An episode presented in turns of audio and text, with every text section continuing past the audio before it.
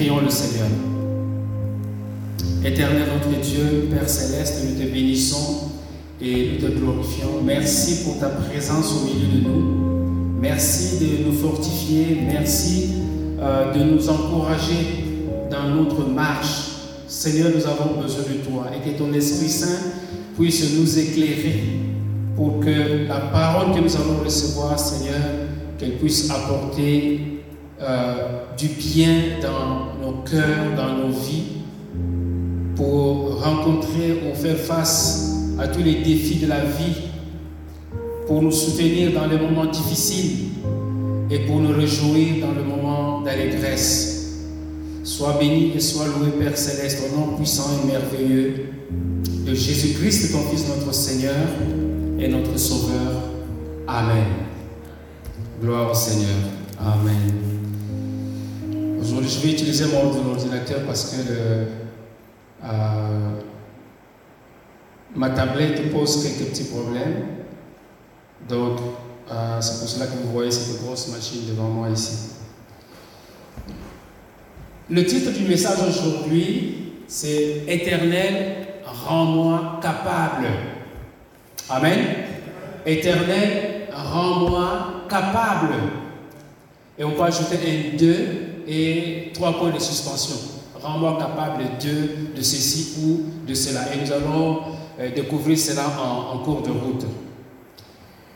Le texte sur lequel nous allons nous appuyer euh, se trouve dans la lettre aux Hébreux, hein, dont jusqu'à présent on dit toujours qu'on ne connaît pas euh, l'auteur. Certains disent que c'est l'apôtre Paul parce qu'il y a des éléments qui sont là-dedans qui sont pratiquement propres à l'apôtre Paul, mais d'autres disent non, euh, on n'a pas vraiment identifié de façon formelle l'auteur de cette lettre, mais que cela le tienne, c'est parmi les lettres que nous avons dans la Bible et donc nous allons nous appuyer sur euh, euh, la lettre aux Hébreux euh, au chapitre 13 vers complètement la fin et de ce chapitre et de cette lettre, donc au verset 20.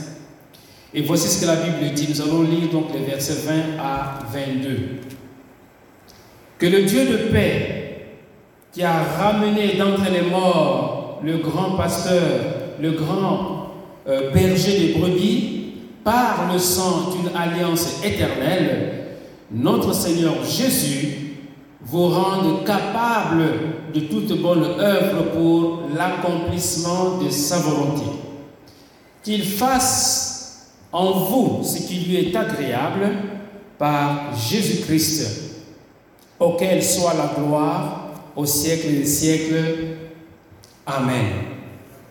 Je vous prie, frères, de supporter ces paroles d'exhortation, car je vous ai écrit brièvement. Amen.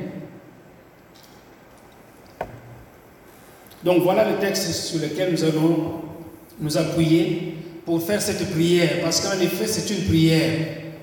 Et Dieu sait que nous connaissons hein, dans notre bagage un certain nombre de prières, à commencer par euh, ce qu'on appelle la prière universelle de notre Père, mais il y a bien sûr d'autres prières que nous faisons. Et je voudrais nous encourager comme peuple de Dieu euh, d'ajouter à notre bagage de, prières celles que nous trouvons ici à la fin de cette lettre aux, Hébreux. Parce que euh, nous avons besoin, qui que nous soyons, nous avons besoin euh, d'être fortifiés par le Seigneur. Nous avons besoin d'être encouragés. Nous avons besoin d'être soutenus et au final nous avons besoin d'accomplir les bonnes œuvres. Mais faut-il encore euh, savoir discerner qu'est-ce qui est bon, qu'est-ce qui est agréable et qu'est-ce qui est parfait aux yeux de Dieu, non pas à nos yeux à nous? Amen. Comme la lettre de Paul euh, dans sa lettre aux Romains au verset 2, vous n'avez pas ce verset, mais la Bible dit, ne vous conformez pas au siècle présent, mais soyez transformés par le renouvellement de l'intelligence afin de discerner. Vous voyez, discerner, c'est un mot-clé, afin de discerner quoi? Quelle est la volonté de Dieu, ce qui est bon, agréable et parfait. Et donc, si nous voulons accomplir des choses qui sont euh, dans la volonté de Dieu, nous avons besoin de ce discernement.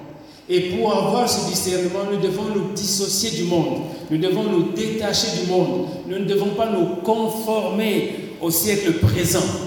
Amen. Même si dans certains domaines, peut-être qu'on peut voir que des autorités sortent des placards pour dire ce que nous sommes ou ce qu'elles sont, mais on n'a pas besoin de se conformer au siècle présent. Amen. Nous devons suivre ce que la parole de Dieu nous dit. En tant qu'enfant de Dieu, c'est ça euh, notre, euh, notre boussole, ou c'est ça le, le, code de la route du, chrétien. Okay? C'est vraiment ce que la parole de Dieu nous dit. Et donc, euh, nous avons besoin de suivre la parole de Dieu pour avoir le discernement. À partir de ce discernement, on saura quoi faire, qu'est-ce qu'il faut faire, qu'est-ce qu'il faut accomplir qui est conforme à la volonté de Dieu, ce qu'on ce qu'on appelle ici, ce qui est bon, ce qui est agréable et ce qui est parfait. Ça peut être parfait pour l'humain, ça peut être bon pour l'humain, ça peut être agréable pour l'humain, mais ce n'est pas évident que c'est agréable en même temps pour Dieu. Donc nous devons chercher d'abord et avant tout ce qui est agréable à Dieu et ensuite, bon, pour l'humain, si c'est agréable, gloire à Dieu, si ce n'est pas agréable, mais au moins on cherche la, la volonté de Dieu. Et donc quand nous disons, rends-moi éternel, rends-moi capable, bien aimé, ce n'est pas un signe de faiblesse. Parce qu'on demande à Dieu de nous rendre capables. Ce n'est pas un signe de faiblesse, mais c'est un signe de dépendance. C'est-à-dire que je dépends de mon Dieu, je dépends de lui en tout et pour tout. Que ce soit au niveau des choses matérielles ou au niveau des choses spirituelles, je dépends de Dieu et j'ai besoin que mon Dieu puisse me rendre capable de, pouvoir accomplir de bonnes œuvres. Et euh, l'apôtre Paul, euh, en parlant de son ministère, a fait aussi cette déclaration, non pas qu'il était, euh, dans, était faible ou qu'il était ignorant ou quoi que ce soit, mais dans, quelque part dans la défense de son ministère, eh bien, il dit clairement, dans la défense de son ministère, il demande, il déclare qu'il est, par lui-même, il n'est pas capable. Et c'est ce passage que, nous trouvons dans 2 Corinthiens chapitre 3, à partir du verset 1er euh, jusqu'au, jusqu'au verset 5 ou même jusqu'au verset 6. Voici ce que la Bible dit. Commençons-nous de nouveau à nous, rendre, à nous recommander nous-mêmes ou avons-nous besoin, comme quelques-uns, des lettres de recommandation auprès de vous ou de votre part C'est vous qui êtes notre lettre écrite dans nos cœurs, euh, connue et lue de tous les hommes vous êtes maintenant, vous êtes manifestement une lettre de Christ écrite par notre ministère, non avec de l'encre, mais avec l'esprit du Dieu vivant, non sur des tables de pierre, mais sur des tables de chair, sur les cœurs. Cette assurance-là, nous l'avons par Christ auprès de Dieu.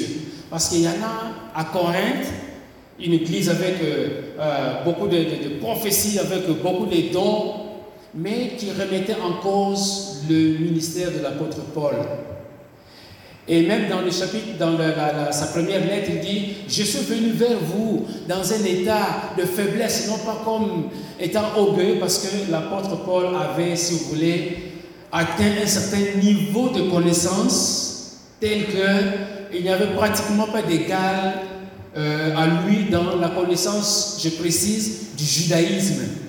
donc quand il était encore dans le judaïsme, quand il était encore pharisien, il était parmi les plus instruits de sa communauté.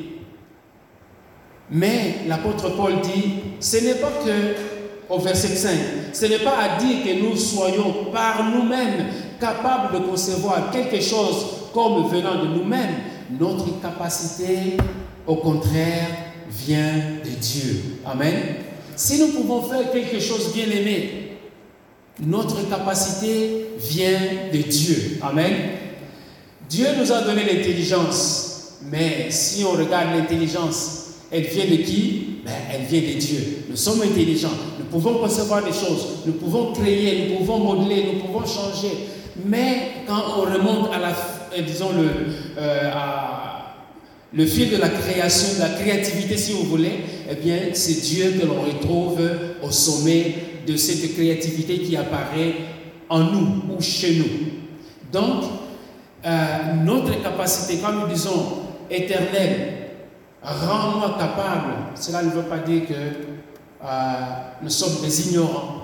Cela ne veut pas dire que nous sommes des défaitistes. Cela ne veut pas dire que euh, nous ne valons rien, mais simplement de reconnaître la primauté de l'Éternel en toutes choses. Et en reconnaissant la primauté de l'Éternel, nous nous appuyons sur lui. Amen. Et en s'appuyant sur lui, eh bien, on est en train de l'élever. En s'appuyant sur lui, on rentre dans une attitude d'humilité.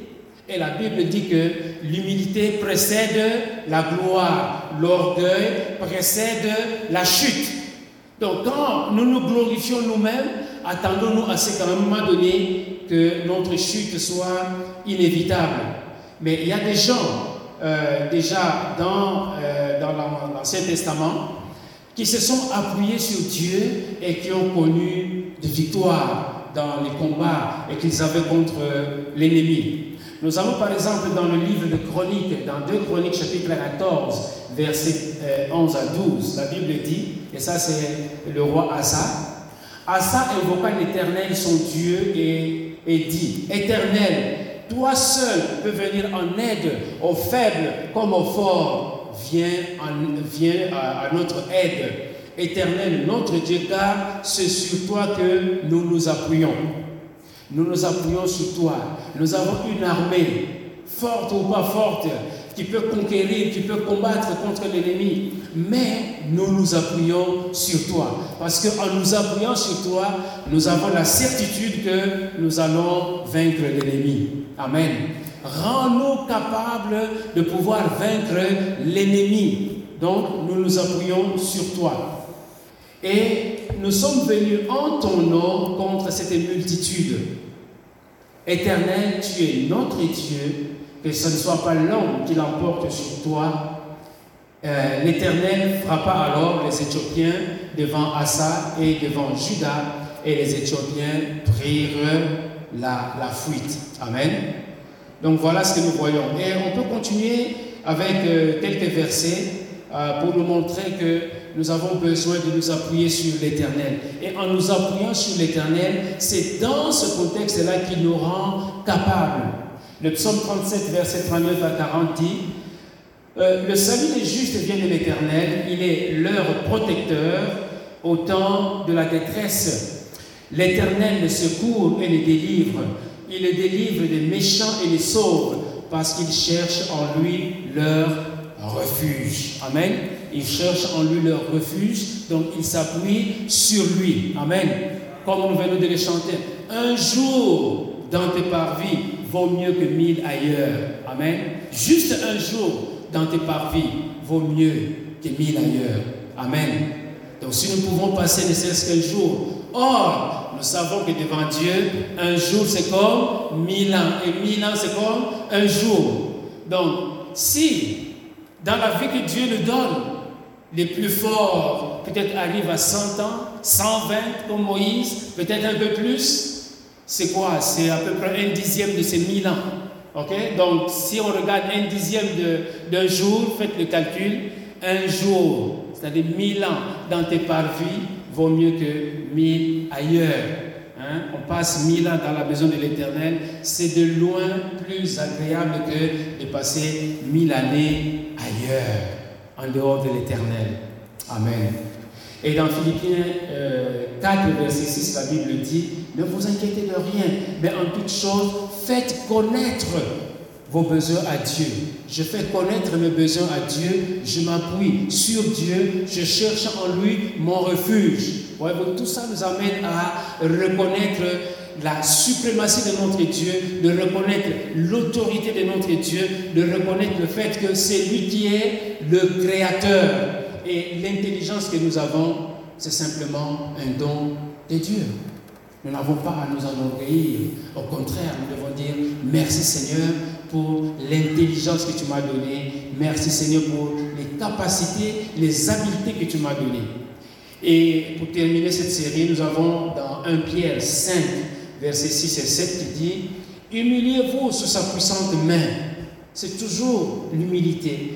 Euh, s'appuyer sur lui, chercher euh, un, refuge en lui ou de faire connaître nos besoins auprès du Seigneur.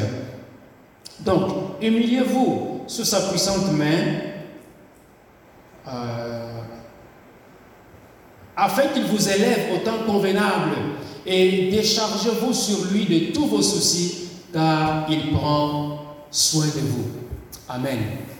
Donc voilà, euh, juste pour nous mettre dans le contexte que le fait de déclarer à Dieu, de nous rendre, et là, je voudrais le dire de façon personnelle, que chacun de nous bien-aimés puisse le déclarer personnellement, Seigneur, rends-moi capable de faire ceci, d'accomplir de, bonnes œuvres.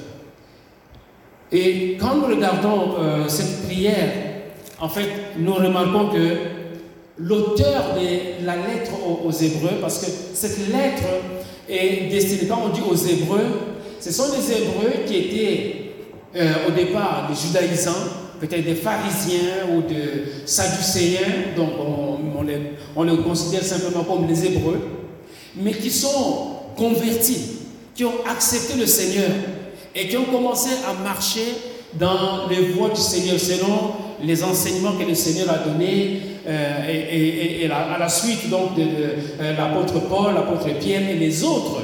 Et donc, ces,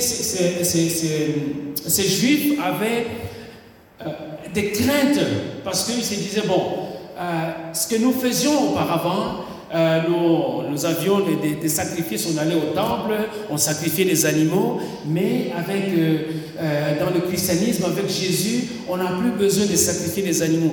Qu'est-ce qui va nous arriver? Donc il y avait des sentiments de crainte, des sentiments de peur. C'est pour cela que c'est dans cet épître, euh, l'auteur est en train d'encourager, est en train d'encourager le, peuple de Dieu de pouvoir persévérer, de pouvoir regarder à Christ. Et on parle de ce grand salut, parce que euh, le grand salut est apporté par Jésus-Christ, qui est le souverain sacrificateur. Donc, l'auteur de l'épître aux Hébreux est en train de si vous voulez, d'utiliser un peu les superlatifs pour montrer que ce qui s'est passé dans le judaïsme, c'est quelque chose, c'était une, une ombre des choses à venir.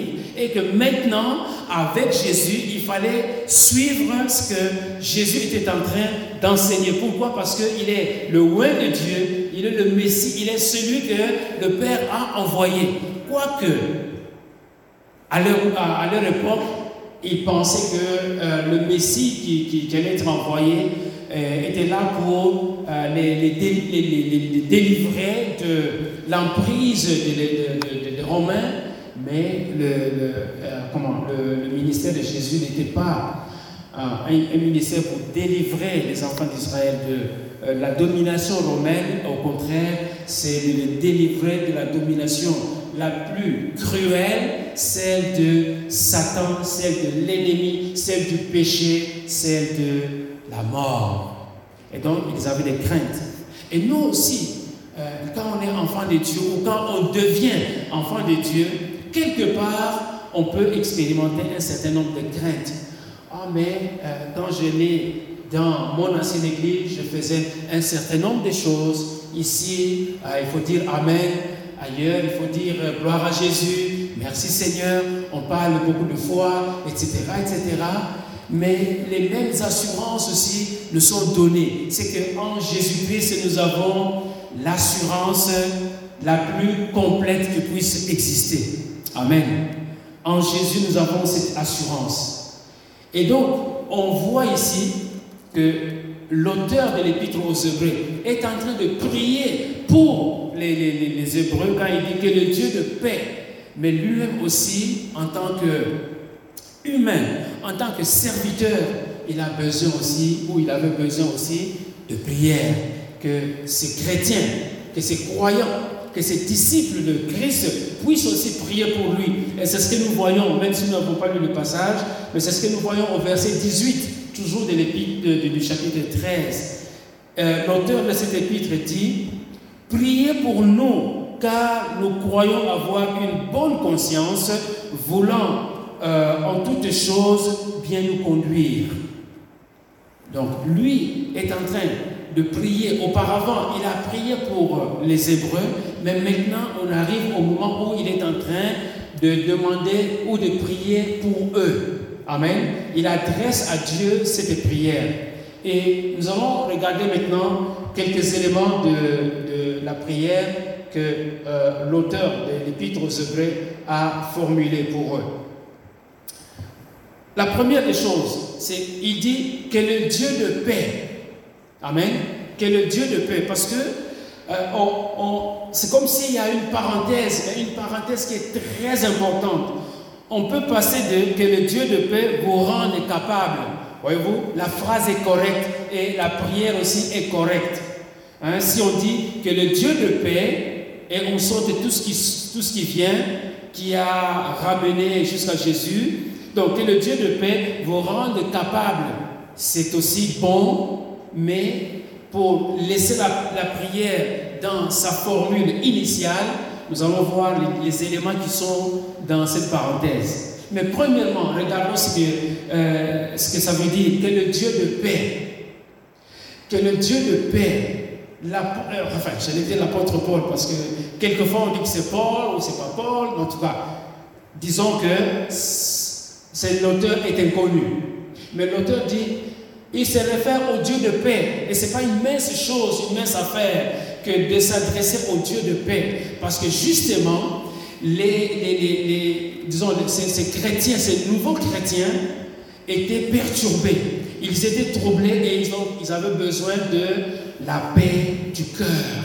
Comme nous aussi, dans notre quotidien, nous pouvons être troublés et nous avons besoin de la paix du cœur.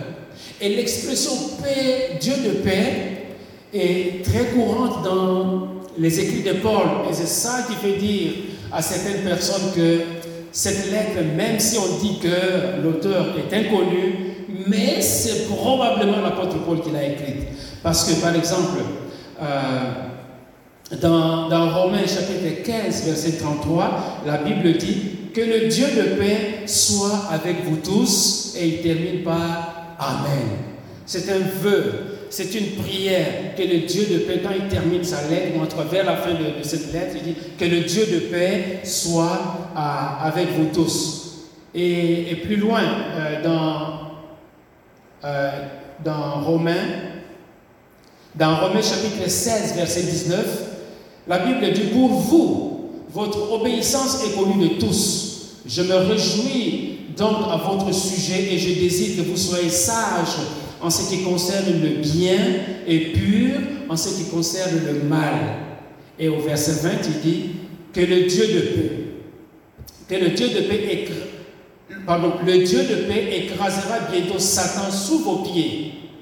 Que la grâce de notre Seigneur Jésus-Christ soit avec vous. Donc il a encore ici recours au Dieu de paix.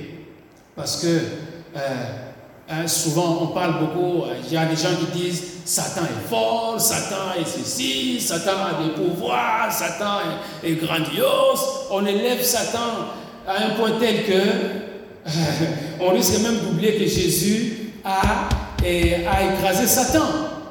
Bien aimé, on n'a pas à élever Satan, on n'a pas à glorifier le peu, hein, parce que bon, il a quand même eu, hein, quand il était auprès du Père, il a quand même eu une certaine, euh, une certaine force. C'est ça qu'il utilise pour rôder. Si vraiment il était fort, il ne rôderait pas parce qu'il cherche, il irait directement. Donc, n'attribuons pas à Satan la force ou la puissance qu'il n'a pas. Amen. Parce que la Bible nous dit que le Dieu de paix écrasera bientôt Satan sous vos pieds. Quand Jésus va revenir, en ce moment-là, Satan, si vous lisez Apocalypse, Satan sera lié et puis hein, finalement, bon, il sera jeté dans, la gêne pour, pour toujours, mais pour l'instant, il est en train de jouer, d'influencer ici et là, etc. Donc, le Dieu de paix écrasera bientôt Satan sous vos pieds, sous vos pieds. Que la grâce de notre Seigneur Jésus-Christ soit avec vous. Un autre passage que nous trouvons dans 1 Thessaloniciens 5, verset 23, que le Dieu de paix, voyez-vous, c'est une expression chère à l'apôtre Paul, que le Dieu de paix vous sanctifie lui-même tout entier et que tout votre être, l'esprit, l'âme et le corps soient conservés irrépréhensibles lors de l'avènement de notre Seigneur Jésus-Christ. Celui qui vous a appelé est fidèle et c'est lui qui le fera. Amen. Donc, euh, la paix, c'est un bienfait dont nous avons besoin. Parce que on ne peut pas travailler quand le cœur est troublé.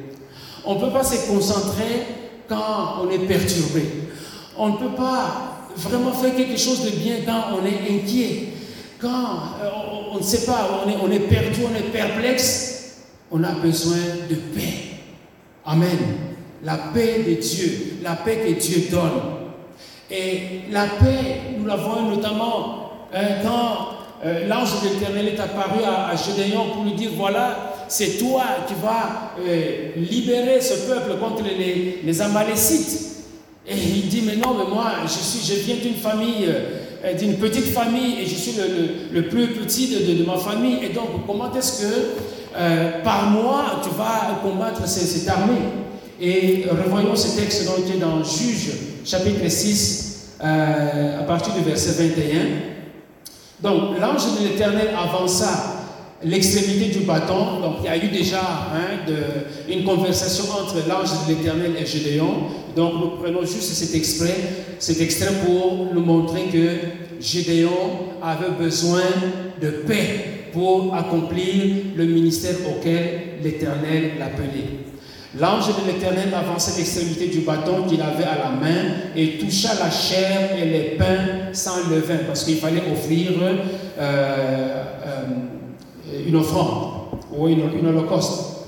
Alors il s'éleva du rocher un feu qui consuma la chair et les pains sans levain. Et l'ange de l'Éternel disparut à ses yeux. Gédéon, non pas notre bien-aimé qui est ici, Gédéon, voyant que c'était l'ange de l'Éternel dit, malheur à moi, malheur à moi, Seigneur éternel, car j'ai vu l'ange de l'Éternel face à face. Et le verset 23 dit, et l'Éternel lui dit, sois en paix. Voyez-vous, il était troublé, il était perdu, il était perplexe. L'Éternel lui dit, sois en paix, ne crains point. Tu ne mourras pas, parce que L'homme ne peut pas voir Dieu avec ses yeux naturels, il va mourir. Mais ici, c'était l'ange de l'Éternel. Gédéon bâtit là euh, un hôtel à l'Éternel et lui donna pour nom l'Éternel paix, Jéhovah Shalom. Il existe encore aujourd'hui à Ophra qui appartenait à la famille d'Abiezer.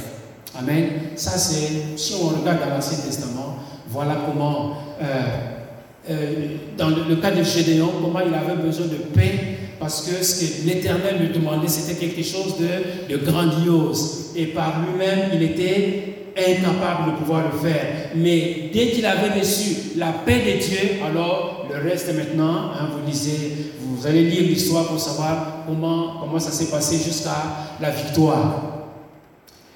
Quand Jésus préparait ses disciples hein, à sa mort, à sa résurrection et à son retour auprès du Père, euh, Jésus est en train de dire à ses disciples, je vous laisse la paix, je vous donne ma paix, je ne vous donne pas comme le monde, comme le monde, que votre cœur ne se trouble point et ne s'alarme point.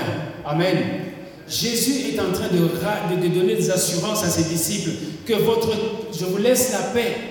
Il n'a pas dit je vous laisse euh, des bijoux, euh, je vous laisse des autos, je vous laisse euh, des ordinateurs, mais il dit je vous laisse la paix. Amen. Je vous laisse la paix parce que il ne faut pas que vos cœurs soient troublés. Il ne faut pas que vous soyez euh, dans des émotions fortes parce que vous risquez peut-être de faire des crises cardiaques. Je vous laisse la paix, je vous donne ma paix. Et il est très précis là-dessus. Il dit, non pas comme le monde vous la donne. Parce que le monde aujourd'hui, comment est-ce que le, monde prépare la paix? Mais euh, on, lui dit, hein, ce slogan, et je précise, ce n'est pas un verset biblique, il dit, qui veut la paix prépare la guerre. Mais ce n'est pas ça ce que Jésus est en train de dire. Il dit, je vous laisse ma paix, je vous donne la paix, non pas comme le monde vous la donne. Que votre cœur ne se trouble point et ne s'alarme point. Aujourd'hui, on fait des boucliers antimissiles hein, pour protéger l'Amérique du Nord. On, on, prépare des missiles sol-air ou sol-sol ou mer-air et toutes ces choses. Depuis les, fusils euh, où on mettait la poudre à canon hein, de, façon ancestrale, jusqu'aujourd'hui avec des, fusils euh, des, silencieux. Hein, les balles sortent, mais vous n'entendez rien. Donc, il y a tout ce travail qui a été fait pour, soi-disant, euh, préparer la paix. Hein, pour que si jamais quelqu'un vient nous attaquer, que l'on sache riposter. Mais la paix de Dieu n'est pas dans ce format. Jésus dit, je vous laisse la paix, je vous donne ma paix. Je ne vous donne pas comme le monde, mais euh, que, votre cœur ne se trouble point et ne s'alarme point. Parce que bientôt, je vais mourir, bientôt, euh, je ne serai plus avec vous, mais que vos cœurs, que votre cœur ou que vos cœurs ne se troublent point, ne s'alarment point. Et on sait aussi qu'après après sa résurrection, les disciples avaient peur. Hein, on a déjà vu ça il y a quelques semaines.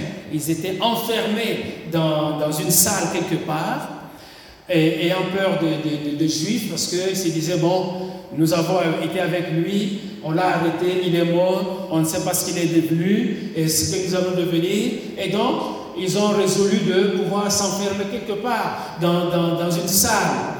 Et Jésus, avec son corps glorifié, tout était fermé, mais il est rentré là-dedans. Et qu'est-ce qu'il a dit? Ah, je vous donne euh, quoi? Des, chaises, je vous donne des, des, vêtements, je vous donne ceci et cela. Il dit Je vous donne la paix, que la paix soit avec vous. Amen. Jean 20, verset 19. Le soir de ce jour, le jour de sa résurrection, qui était le premier de la semaine, les portes du lieu où se trouvaient les disciples étant fermées à cause de la crainte qu'ils avaient des Juifs, Jésus vint. Amen. Jésus vint, se présenta au milieu d'eux et leur dit, la paix soit avec vous. Amen. C'est merveilleux. La paix soit avec vous. Vous avez peur, vous êtes inquiet, vous, êtes, vous, euh, vous vous souciez de beaucoup de choses. Soyez en paix. La paix soit avec vous. Et quand il lui dit cela, il leur montra ses mains et son, côté. Les disciples furent dans la joie en voyant le Seigneur. Et Jésus leur dit de nouveau, voyez, il fallait les rassurer davantage. La paix soit avec vous. Comme le Père m'a envoyé, moi aussi je vous envoie. Et on sait que Thomas n'était pas euh, ce jour-là avec eux. Et quand Thomas, euh, quelques jours après, était dans, la salle, alors voilà, Jésus revient pour s'adresser de façon spécifique à, Thomas. Et il dit, la Bible dit donc au verset 26, toujours dans Jean 20, huit jours après, les disciples de Jésus étaient de nouveau dans la maison et Thomas se trouvait avec eux. Jésus vint, les portes étant fermées, se présenta au milieu d'eux et dit, encore une fois, la paix soit avec vous. Amen. Donc, la paix, bien aimée, nous avons besoin de cette paix. Dans notre quotidien, nous avons besoin de paix. Dans notre maison, dans notre foyer, dans notre travail, euh, quand nous sommes en auto, quand nous sommes à l'église, peu importe là où nous sommes, mais nous avons besoin de la paix. Amen. Nous devons prier en paix. Nous devons louer l'Éternel en paix. Nous devons chanter en paix. Nous devons entendre la parole de Dieu en paix. Nous avons besoin de la paix, bien-aimés. C'est pour ça que l'apôtre ou l'auteur de l'épître dit que le Dieu de paix, il se réfère au Dieu de paix. Ce Dieu de paix, c'est celui qui a ressuscité Jésus-Christ d'entre les morts.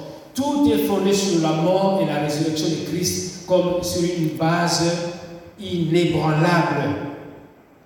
Et maintenant, l'autre élément qui intervient, que le Dieu de paix, il se réfère au Dieu de paix. Qu'est-ce que ce Dieu de paix? Comment est-ce qu'il il arrive à définir le Dieu de paix? Parce que ces gens-là, ces personnes avaient besoin d'assurance. Et le Dieu de paix, il le, définit de cette manière, qui a ramené d'entre les morts le grand berger de brebis. Amen. Et le grand berger des brebis, c'est Jésus. Parce que dans le temps, hein, si vous voyez, Moïse était aussi le berger hein, du peuple d'Israël. Les, David, David aussi était berger euh, du, peuple d'Israël. Les Salomon et euh, tous les serviteurs qui sont arrivés à, avant Jésus. C'est pour ça qu'il parle des, conducteurs, toutes ces personnes. Mais vous prenez tous, vous les mettez sur la balance et de notre côté, Jésus, eh bien, euh, Jésus va peser sur la balance. Ils, ne sont rien. C'est pour cela qu'il appelle celui qui a ramené le grand, le grand pasteur des brebis.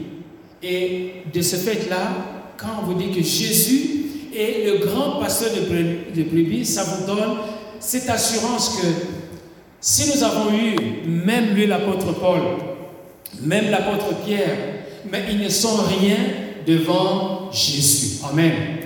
Jésus, c'est le grand. C'est pour cela que nous disons aussi qu'il est le grand souverain sacrificateur. Parce que oui, il y a eu des sacrificateurs, mais il est le grand, le plus grand. Il y a eu le sang des animaux, c'est vrai. Le sang d'Abel a coulé, c'est vrai. Mais le sang de Jésus crie plus fort que le sang d'Abel. Amen. Donc il n'y a rien au-dessus de Jésus. Absolument rien du tout. C'est Jésus seul. Amen. On a eu déjà un enseignement là-dessus. Jésus seul. Amen. Tout le reste, tous les conducteurs d'aujourd'hui, peu importe la prestance de ce conducteur, ah lui, vraiment c'est un grand prédicateur. Mais devant Jésus, il est un sous-berger. Amen.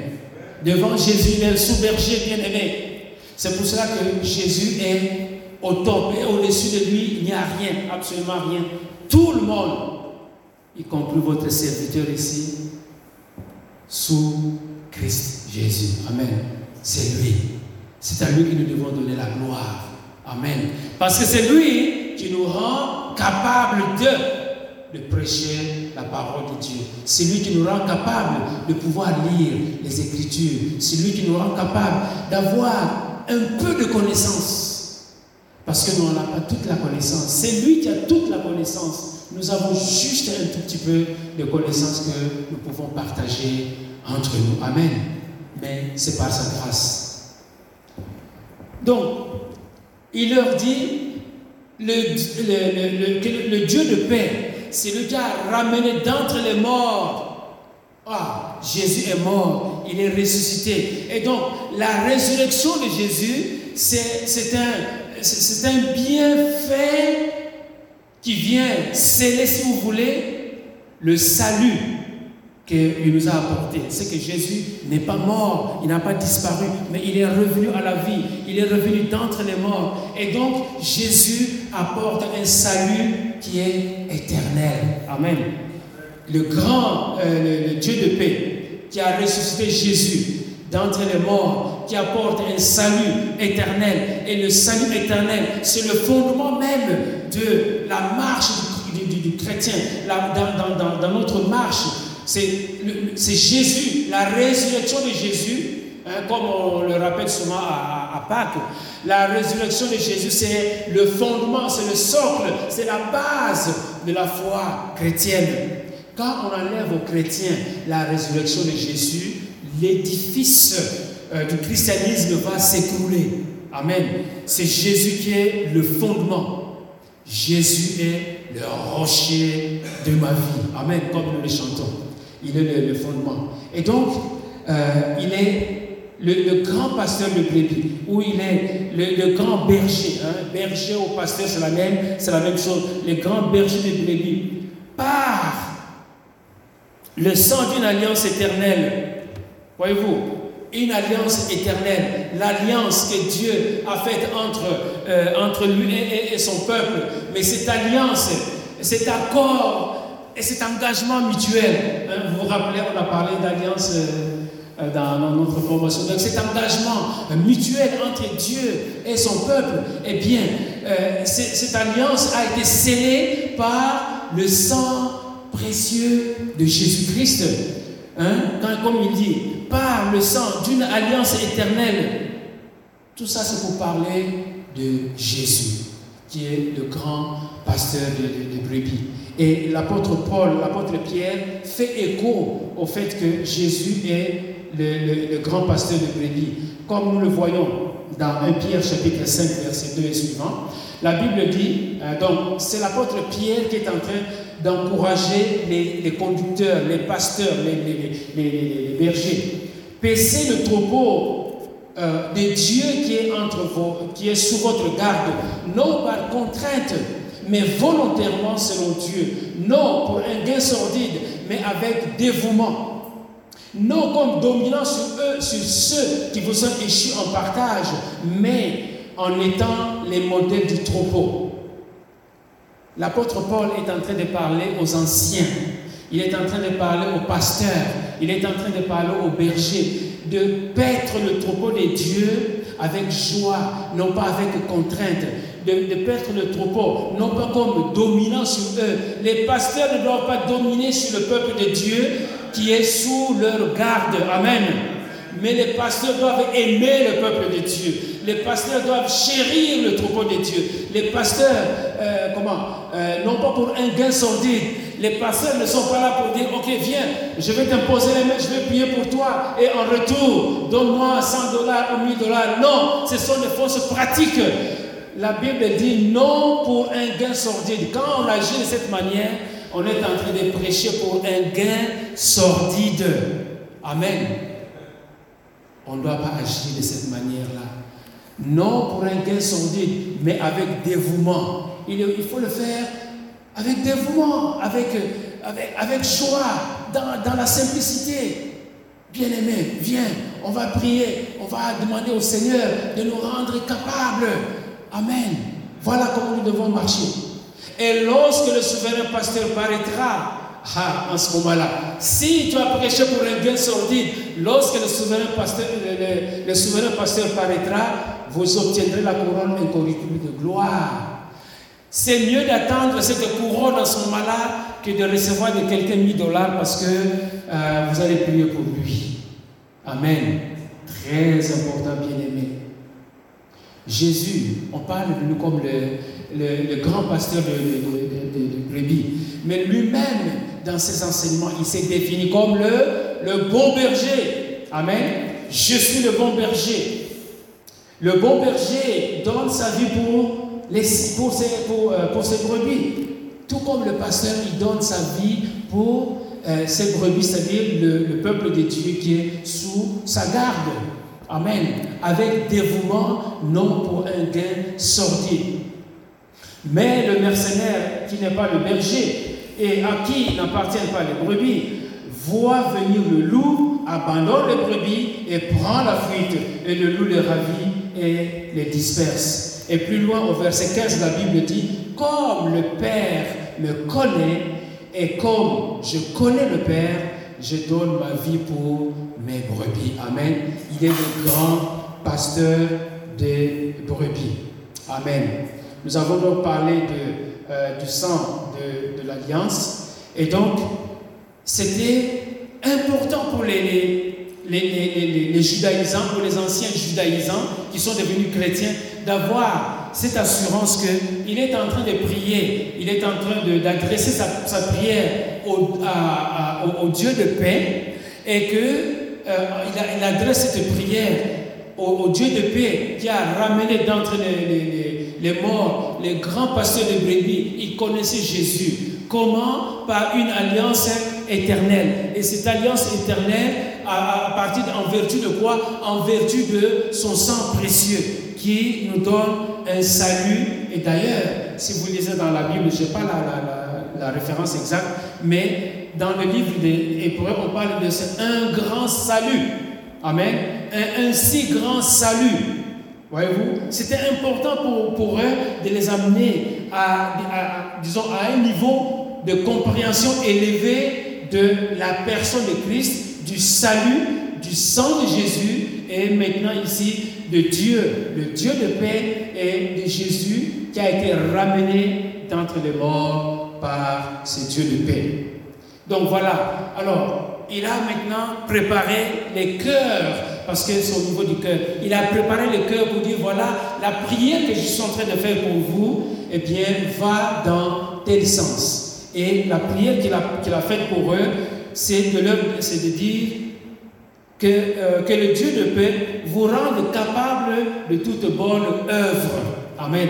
Que le Dieu de paix vous rende capable de toute bonne œuvre. Parce que, rappelons-nous que nous avons dit que nous ne sommes pas capables par nous-mêmes de faire quoi que ce chose, mais notre capacité, au contraire, elle vient de Dieu. Et en toute humilité, bien aimée, peu importe nos connaissances, peu importe nos habiletés, peu importe notre statut, peu importe tout ce que nous sommes, nous avons besoin de nous appuyer sur l'éternel Dieu et lui demander, Seigneur, rends-moi capable. Amen. Rends-moi capable que le Dieu de paix les rende capables d'accomplir toute bonne œuvre pour faire sa volonté. Cela n'est plus, n'est plus sur le pied de la loi et de la responsabilité de l'homme. Ce n'est pas en s'appuyant sur la loi ni sur ma responsabilité, mais en s'appuyant sur Dieu, parce que c'est Dieu qui crée en nous le vouloir et le faire. Amen. C'est Dieu qui crée en nous le vouloir et le faire. Et donc Dieu quand nous lui demandons d'agir de cette manière, et tu deviens, Dieu va le faire. Dieu lui-même forme le croyant et le rend accompli, lui donnant vie, puissance et énergie pour faire sa volonté en toute bonne œuvre, toute œuvre qui se présente et qui est selon Dieu. On se laisse donc diriger par lui, euh, par lui-même au travers de la personne de Jésus-Christ. la deuxième chose que l'apôtre est en train de demander, c'est que euh, qu'il fasse en vous ce qui lui est agréable par Jésus-Christ. Ce que Dieu,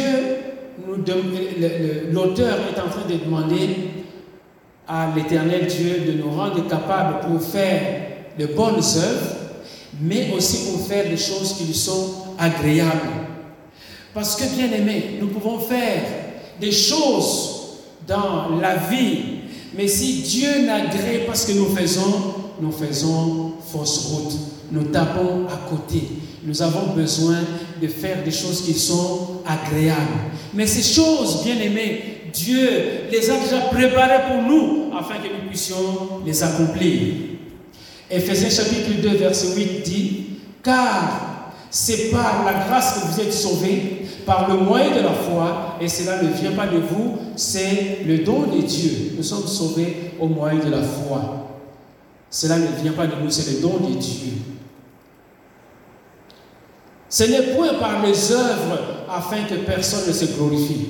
Donc même si on dit que nous puissions accomplir les œuvres, mais il s'agit des œuvres que lui a préparées d'avance pour nous. Et c'est ce que le verset 10 dit car nous sommes son ouvrage, ayant été créés en Jésus-Christ pour de bonnes œuvres que Dieu a préparées d'avance afin que nous les pratiquions. Amen. Afin que nous les pratiquions. Maintenant, on peut se poser la question, mais quelles sont ces bonnes œuvres? Voyez-vous? La question, Seigneur, rends-moi capable de pratiquer les bonnes œuvres que tu as préparées d'avance pour moi. Nous allons nous limiter à une courte liste qui se trouve dans, euh, dans l'épître aux Hébreux. La première des choses au verset 13, hein, nous sommes toujours au verset 13, verset, au chapitre 13, pardon, verset 1 la Bible dit persévérer dans l'amour fraternel. Amen. Persévérer dans l'amour fraternel. Donc, en prenant cette prière, je peux dire, Seigneur éternel, Dieu de paix, rends-moi capable de persévérer dans l'amour fraternel. Rends-moi capable d'aimer mon prochain. Rends-moi capable d'aimer l'autre. Rends-moi capable, pour ceux qui sont mariés, rends-moi capable d'aimer mon mari, d'aimer ma femme chaque jour. Parce que j'ai déclaré que jusqu'à ce que la mort nous sépare. Amen. On a besoin d'être rendu capable d'aimer. C'est facile de dire je t'aime, je t'aime, je t'aime. Mais peut-être que quelque part, il y a un manque dans notre cœur. Et on a besoin du Seigneur de dire, Seigneur, il faut que je dois aimer ma femme, je dois chérir mon mari. Mais rends-moi capable. On a besoin de cela, bien aimé. Amen. Rends-moi capable. Tout comme euh, le, verset suivant, il dit, euh, n'oubliez pas l'hospitalité, car en l'exerçant, quelques-uns ont logé des anges sans le savoir. Rends-moi capable d'être hospitalier. C'est pas toujours facile. On a besoin de, discernement. On ne peut pas accueillir non plus n'importe qui, toute personne qui passe, dire, ok, ben viens, viens chez moi, viens chez moi. Mais c'est de dire, Seigneur, rends-moi capable d'être hospitalier, rends-moi capable de pouvoir donner un verre d'eau, rends-moi capable de pouvoir aider les malheureux, rends-moi capable. Amen. On a besoin de cela. Et le Seigneur va nous donner le discernement pour dire, oui, cette personne est inoffensive, tu peux l'accueillir chez toi, tu peux loger la personne pour, un temps, parce que je connais le cœur de cette personne, plutôt que d'accueillir n'importe qui avec, parce que c'est moi, parce que j'ai le domaine, parce que j'ai ceci, et vous risquez d'accueillir des scorpions et des serpents chez vous qui vont ravager votre maison. Mais quand on s'appuie sur l'éternel, rends-moi capable d'être hospitalier, le Seigneur va aménager des, personnes avec un bon cœur, avec qui euh, vous allez passer peut-être un, un bon séjour et la personne peut continuer son chemin. Rends-moi capable. Souvenez-vous des prisonniers. Amen. Rends-moi capable de visiter les prisonniers. Rends-moi capable de prier pour les prisonniers. Rends-moi capable euh, d'avoir une pensée pour ces prisonniers. Parce qu'il y a des prisonniers qui sont là euh, de façon injuste. Et même des prisonniers, même si c'est pour euh, une cause, disons, le jugement a été bien fait. Mais, vous savez, les prisonniers, quelqu'un qui a passé, je sais pas, 5 ans, 10 ans en prison n'a plus la même notion de l'heure, n'a plus la même notion. Même pour aller euh, faire l'épicerie, c'est pas pas donné à tout le monde. Et donc ces gens-là, quand on, doit les réintégrer dans la, société, c'est pas c'est pas facile. Et donc c'est de prier par exemple pour les prisonniers qui doivent sortir, qui doivent réintégrer la société, doivent abandonner euh, les, mauvais comportements qu'ils avaient auparavant ou les mauvais comportements qu'ils ont acquis, qu'ils ont acquis à l'intérieur de la prison. Parce que c'est un milieu difficile. Mais c'est de prier pour ces gens-là. Et pensons à ceux qui sont, qui sont en prison. Mais on peut être prisonnier aussi de beaucoup de choses, ce qu'on appelle l'accoutumance ou euh, l'addiction. Voyez-vous, on est prisonnier de l'alcool, de, on est prisonnier de la cigarette, on est prisonnier de ceci ou de cela. On a besoin de prier pour tous ces prisonniers-là. Amen. Pour que le Seigneur puisse les délivrer. Amen. Donc, euh, on, a, on, a, besoin que, de ces, ces, dieux qui nous rendent capables d'avoir un cœur sensible pour dire Seigneur, mais il y a tellement de prisonniers dans, dans, dans, ce monde. Il y a des prisonniers de, de, de, l'Internet, des gens qui ne peuvent pas passer 30 euh, minutes sans, sans aller, aller, regarder est-ce que j'ai reçu un message et qui m'a écrit euh, quelles, sont, euh, sont les dernières nouveautés de, telle ou telle personne? Il y a des gens qui sont prisonniers de toutes ces choses, de la technologie. On a besoin de prier. Et si nous-mêmes nous sommes prisonniers quelque part, nous avons besoin d'être délivrés. Que le mariage, verset 4, que le mariage soit honoré de tous, et le lit conjugal exempt de souillure. Seigneur, rends-moi capable de maintenir mon lit conjugal intact. Amen. Sans souillure. Amen. On a besoin de prier comme ça, bien aimé. Amen. Parce que le monde extérieur nous attend. Le monde extérieur est, là aux aguets pour dire Ah, on va voir s'ils vont se maintenir. Parce qu'ils avaient dit jusqu'à ce que la mort nous sépare. Et le monde extérieur regarde Ok, on va attendre les pièges, on va faire ci, on va faire ci, on va les regarder, etc. Mais c'est de dire Seigneur, j'ai pris cet engagement devant toi et devant les hommes. Rends-moi capable pour que mon, mon lit conjugal ça, soit, oh là là, soit sans. Amen. On a besoin de cette capacité. Ce n'est pas évident, bien aimé.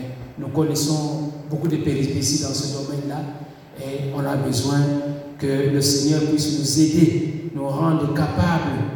Parce qu'il est dit, car Dieu jugera les débauchés et les adultères. Seigneur, rends-moi capable. Alléluia. De pouvoir aimer ma femme, mon mari, le chéri, lui donner euh, euh, tout, ce qui est nécessaire pour euh, notre bien-être. Ne vous livrez pas à l'amour de l'argent. Contentez-vous de ce que vous avez. Rends-moi capable de me contenter. Le contentement.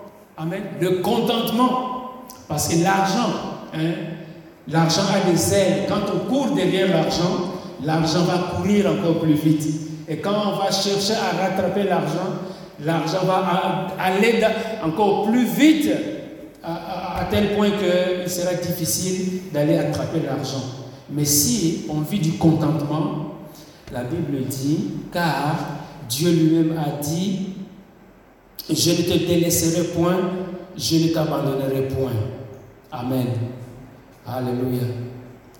C'est donc avec assurance que nous pouvons dire, le Seigneur est mon aide, je ne craindrai rien car Dieu peut me faire, que peut me faire un homme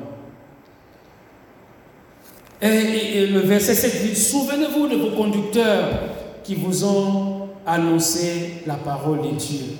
Amen. Seigneur, rends-moi capable de me souvenir de ceux qui m'ont annoncé la parole. Pas seulement de mon pasteur actuel, mais peut-être la première personne qui m'a parlé du Seigneur, si elle est encore vivante, Seigneur, rends-moi capable de, de pouvoir prier pour cette personne. Rends-moi capable de prier pour mon pasteur. Rends-moi capable de prier pour les anciens. Rends-moi capable. Parce que il dit, le, verset qui suit, Jésus-Christ est le même hier, aujourd'hui et éternellement. Les conducteurs sont éphémères, les conducteurs sont morts, mais Jésus-Christ n'a pas changé. Il est le même hier, aujourd'hui et éternellement. Amen. Donc, on, rend gloire à Dieu pour les conducteurs que nous avons eus, mais l'auteur de, de cette lettre est en train de dire, vous avez eu de conducteurs, mais Jésus-Christ, qui est le grand berger, le grand pasteur de brebis, il est le même hier, aujourd'hui et éternellement. Et donc, c'est sur lui que vous devez vous appuyer. Amen. C'est sur lui que vous devez vous appuyer. Rends-moi capable de prier pour euh, le conducteur, pour les, anciens, les diacres et tout le personnel de l'Église, de, notre assemblée ou de l'Église de Jésus-Christ au sens large. Et on peut euh, ajouter à cette liste euh, tout ce qui est, toutes les choses pour lesquelles nous avons besoin d'être rendus capables parce que, vous savez, les, choses commencent dans la pensée. Avant de se matérialiser, tout commence en pensée. Et l'apôtre Paul, dans Philippiens chapitre 4, verset 8, dit, Au reste, frère, que tout ce qui est vrai, tout ce qui est honorable, tout ce qui est juste, tout ce qui est pur, tout ce qui est aimable, tout ce qui mérite l'approbation, ce qui, est, vertueux et digne de louange, soit l'objet de vos pensées. Donc Seigneur, que dans mes pensées, rends-moi capable de pouvoir euh, m'intéresser à ce qui est vrai. Rends-moi capable pour les choses qui sont honorables. Rends-moi capable pour ce qui est juste. Rends-moi capable pour ce qui est pur. Amen. Parce que quand nos pensées sont propres, quand nos, pensées sont claires, quand nos, pensées, sont soumises à l'action du Saint-Esprit, alors en ce moment-là, euh, nous avons, euh, disons, la paix de Dieu. Hein? Vous savez, on peut renverser la chose. Il y a le Dieu de paix, mais ce Dieu de paix, il donne aussi la paix. La paix de Dieu sera dans vos cœurs. Hein? Si vous lisez la, la suite, c'est ce que dit, et la paix de Dieu sera dans vos cœurs, au, verset 9. Donc, bien aimé, ce que cette lettre est en train de nous dire, c'est vraiment un encouragement. C'est d'ajouter à notre bagage de prière cette humilité devant Dieu de nous rendre capables de toute bonne œuvre. Amen. C'est pas évident. Nous pourrons faire des, choses par, nous-mêmes, mais si nous nous appuyons sur Dieu, alors il y aura du fruit, parce que c'est ce qu'il ce a dit. Euh, et euh, quand, quand, il dit voilà, et, ne pas, ne pas servir, ne pas enseigner ou ne pas prêcher pour un gain sordide, parce qu'à la fin, quand le, grand pasteur de l'église va, va, revenir, il va vous donner une couronne euh, euh, incorruptible. Amen. Donc on a besoin de cette couronne euh, incorruptible. Alors on peut se poser la question est-ce qu'il est possible de pouvoir accomplir toute d'accomplir toute bonne œuvre pour le Seigneur selon sa volonté? la réponse est oui. Nous pouvons accomplir pour Dieu toute bonne œuvre, toutefois si nous nous appuyons sur notre Seigneur Jésus-Christ. Nous avons besoin de nous appuyer non pas sur notre énergie propre, non pas sur nos habiletés, mais c'est plutôt sur Jésus-Christ qui est ressuscité et euh, Jésus-Christ qui est ressuscité et qui a remporté, qui a vaincu la mort. C'est en, nous appuyant sur Jésus-Christ que nous pouvons faire des choses qui sont agréables à notre Dieu.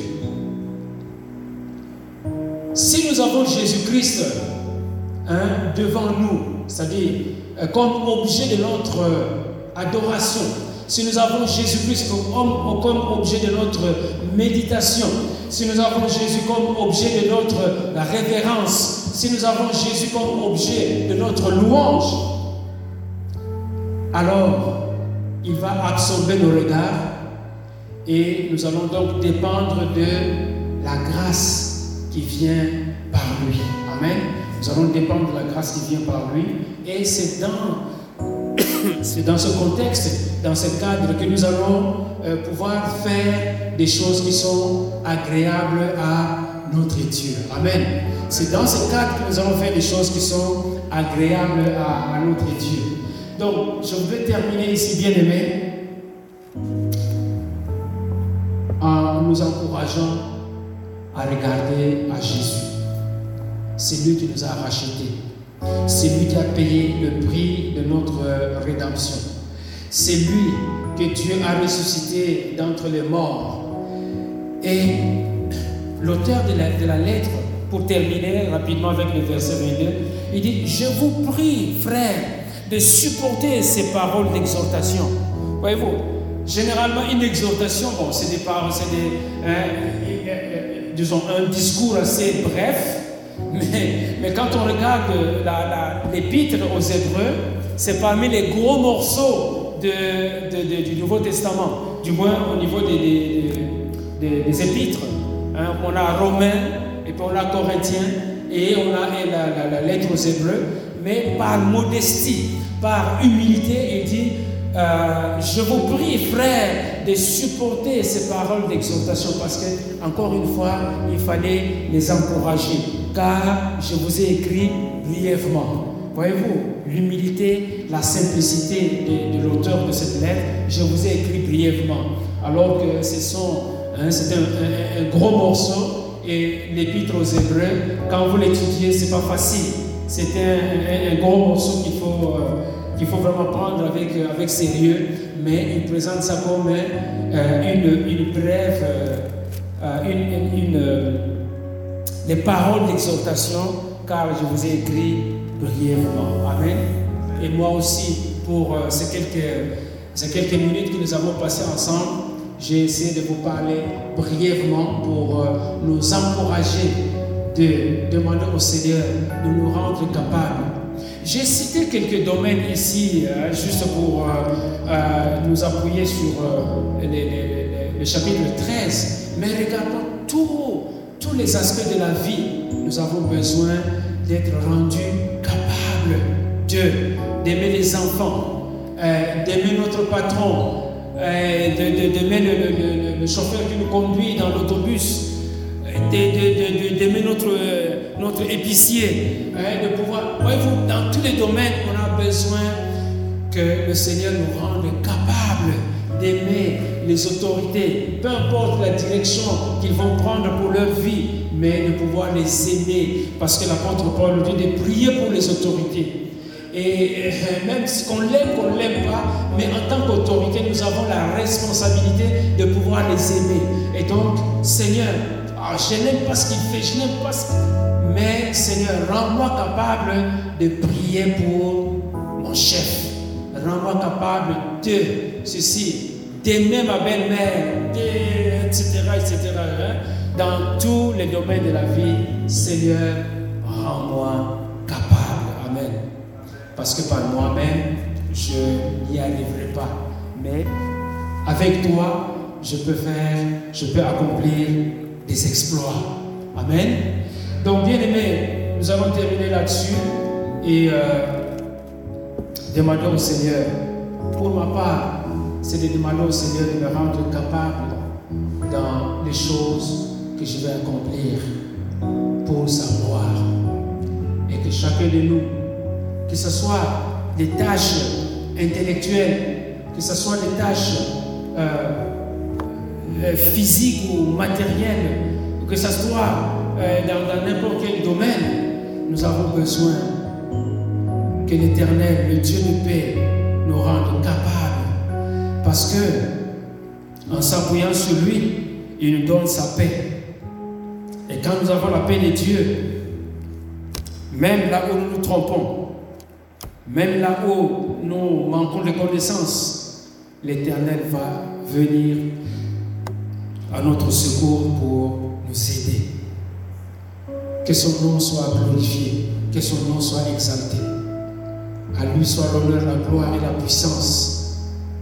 À Jésus-Christ, comme le dit cet épître. À Jésus-Christ auquel soit la gloire au siècle des siècles. Amen. Alléluia. Acclamons le Seigneur. Merci Seigneur pour ta parole. Merci Seigneur pour tes bienfaits, pour ta grâce. Sois béni et sois loué. Sois exalté, tendre Père, car nul n'est comme toi. Nous allons nous lever pour la prière finale et pour la bénédiction. Éternel notre Dieu, sois béni et sois loué. Seigneur, non pas que nous soyons capables par nous-mêmes de faire quoi que ce soit. Notre capacité vient de toi. Alors, Dieu de paix, rends-nous capables d'accomplir les bonnes œuvres, les bonnes œuvres, non pas les nôtres, mais les bonnes œuvres que tu as préparées d'avance pour nous, afin que nous puissions les accomplir. Rends-nous capables, Seigneur. Rends-nous capables, Seigneur, de faire ce qui est agréable, ce qui est agréable, ce qui est bon et ce qui est parfait non pas ce qui est agréable à nos yeux, à nos oreilles, à notre entendement, mais ce qui est agréable à toi, Seigneur. Alléluia. Nous voulons nous appuyer sur toi. Seigneur, laisse que ces paroles puissent nous encourager, nous fortifier sur notre chemin, le chemin qui nous mène vers toi. Alléluia. Bénis ton peuple ici rassemblé. Bénis aussi nos bien-aimés qui ne sont pas avec nous aujourd'hui. Laisse que toute la gloire te revienne. À toi, Père céleste, par Jésus-Christ, ton Fils, notre Seigneur, notre Sauveur. Amen. Amen.